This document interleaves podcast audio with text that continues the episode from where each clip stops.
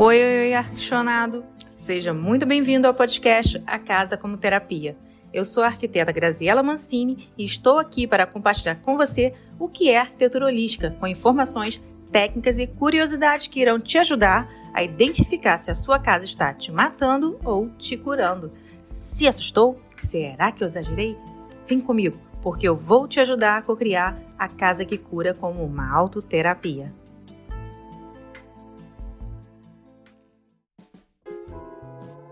A man's home is his castle. A casa de um homem é o seu castelo. Assim diz um grande e velho provérbio inglês. Eu acho ele muito atual, muito verdadeiro, muito significativo. Por quê? Ainda é muito confuso para muita gente entender essa conexão entre casa e mente, né? Para alguns pode parecer até algo superficial, porém não é. Não é mesmo.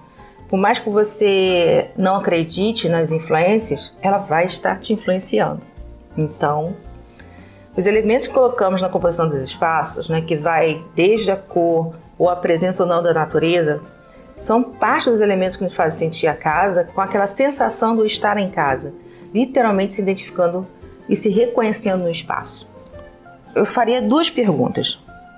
O que nos faz sentir em casa? Como seria este espaço? Que não faz sentido em casa. A básica função de uma casa é abrigar. Isso vem desde o tempo da caverna. E com a nossa evolução, fomos buscando algo além do abrigo. Começamos a buscar o conforto, quando o homem da caverna pegou um monte de grama, botou no chão, deixou secar, né, para poder dormir sobre ela. E depois ele começou buscando pela beleza, quando começaram a contar as histórias pintadas nas paredes e foram continuando buscando a beleza. Quando pintaram nas paredes as histórias, as vitórias e a socialização. Quando eles começaram a fazer a sala de estar deles, né? Que é sentar em volta da fogueira, ali conversando, trocando ideia. E foram também para a nossa área gourmet, né? Que hoje a gente tanto usa, que é sentar, jogar um papo fora com os amigos e comer coisas gostosas. Isso vem desde o passado, isso está no nosso DNA. então, isso influencia muita gente hoje em dia. Podemos dizer que o espaço físico, pra gente, vai muito além do que é tocar, né? Do que é só um abrigo que te protege pelo material ali. Ele é também um refúgio mental, é o guardião de nossa identidade, esse abrigo que se chama casa.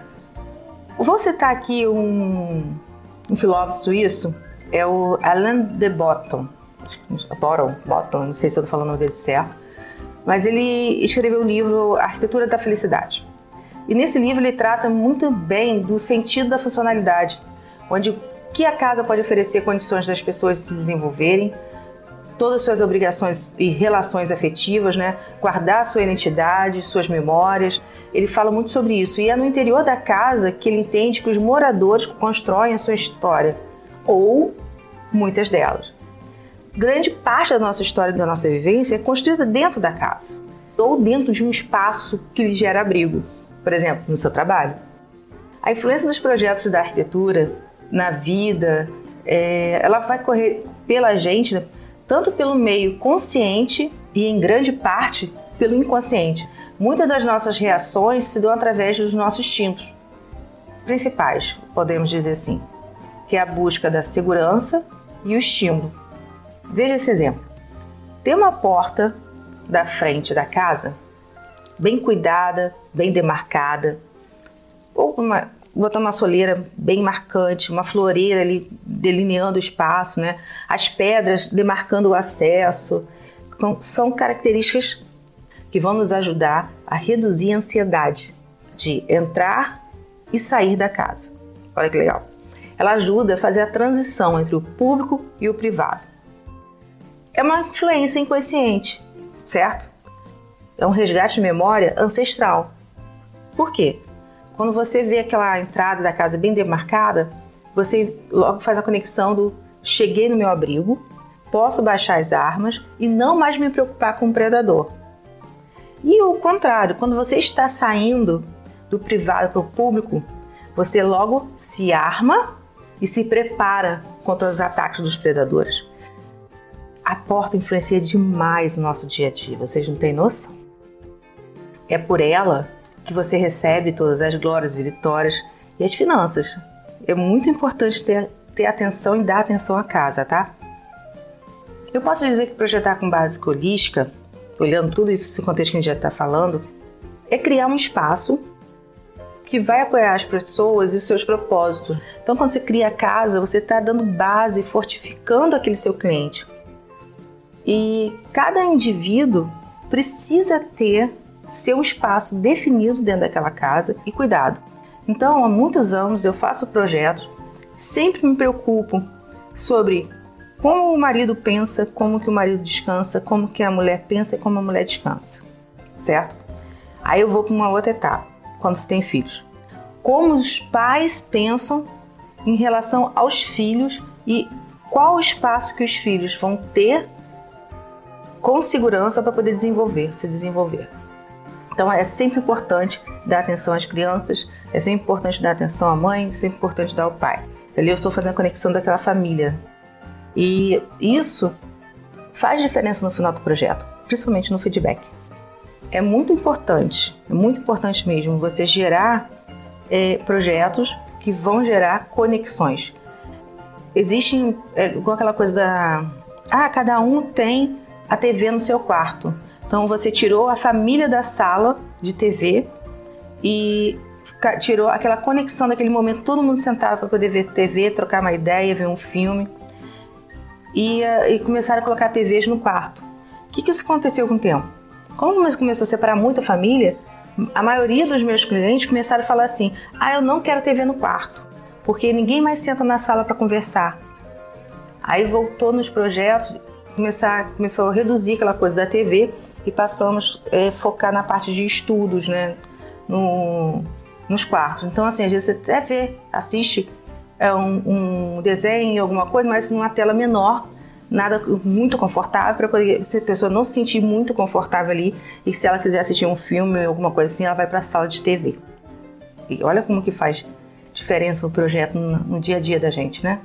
E atualmente a gente está realmente passando por uma fase bem complicada ainda, que é a pandemia.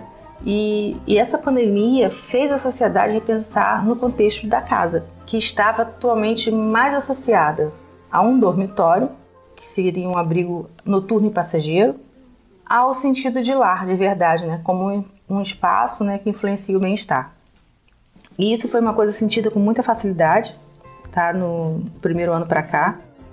E muitos profissionais da área tiveram a percepção dessa busca feito com um público diferente também. Abriu-se o leque do, de público que estava buscando ajuda para poder reorganizar o espaço, apesar das dificuldades financeiras. Isso acabou ajudando a criar um novo budget na nossa área, novos tickets de trabalho. E mesmo assim, a sociedade decidiu criar uma casa que seja ela como um lugar de excelência. Isso é muito legal. Então podemos perceber que de uma situação muito ruim, a gente está tirando uma coisa muito bacana, sabe? Para o nosso futuro, do futuro da nossa sociedade. Outra coisa que cresceu muito nesse período foi a busca das pessoas em trazer o verde né, para dentro da casa, que é a coisa da conexão do externo com o interno. Mas eu não vou entrar nesse assunto agora, eu vou deixar um pouquinho mais para diante em outro podcast, onde eu vou falar um pouco mais sobre biofilia, que é o termo criado na década de 80 para poder descrever essa coisa de você trabalhar mais com formas orgânicas e com verde, madeira. É, isso é um, um, estilo de design de interior muito interessante. Eu vou comentar agora com vocês um material que eu li sobre da IKEA. A IKEA é uma empresa, mais que vocês já conhecem no Brasil, é, daqui do exterior, não é muito na Europa. A IKEA de Portugal foi o que eu li, tá? Ela fez uma pesquisa nos últimos anos e, com base nos dados levantados, concluíram que quem se sentiu bem em casa dentro desse período da pandemia teve uma melhora significativa na questão do bem-estar mental, mesmo passando com um pleno período negativo de pandemia, né? E esta foi uma percepção que mudou radicalmente com base nos estudos do ano comparando com o ano anterior, onde as pessoas se sentiam muito mais confortáveis em atividades fora de casa. Veja como que mudou a percepção das pessoas.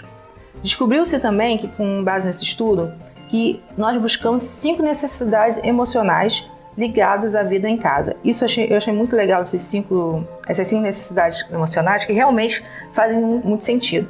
Nós buscamos privacidade, segurança, conforto, propriedade e pertencimento. Quando conseguirmos ter a percepção destas cinco necessidades atendidas, é bem provável que nos sintamos em casa e conseguimos ter aquela sensação de estar em casa, aquela coisa assim, ah, cheguei em casa, né? Ah, minha casa, ah, aqui é minha casa. Então, quando você consegue essas cinco necessidades envolvidas naquele contexto daquele local, você tem essa sensação. E sabendo disso tudo, eu vou fechar aqui o podcast comentando uma coisa que eu acho, pelo que eu entendi nesse contexto, que seria a casa, né? A casa é um lar que é muito mais do que um lugar.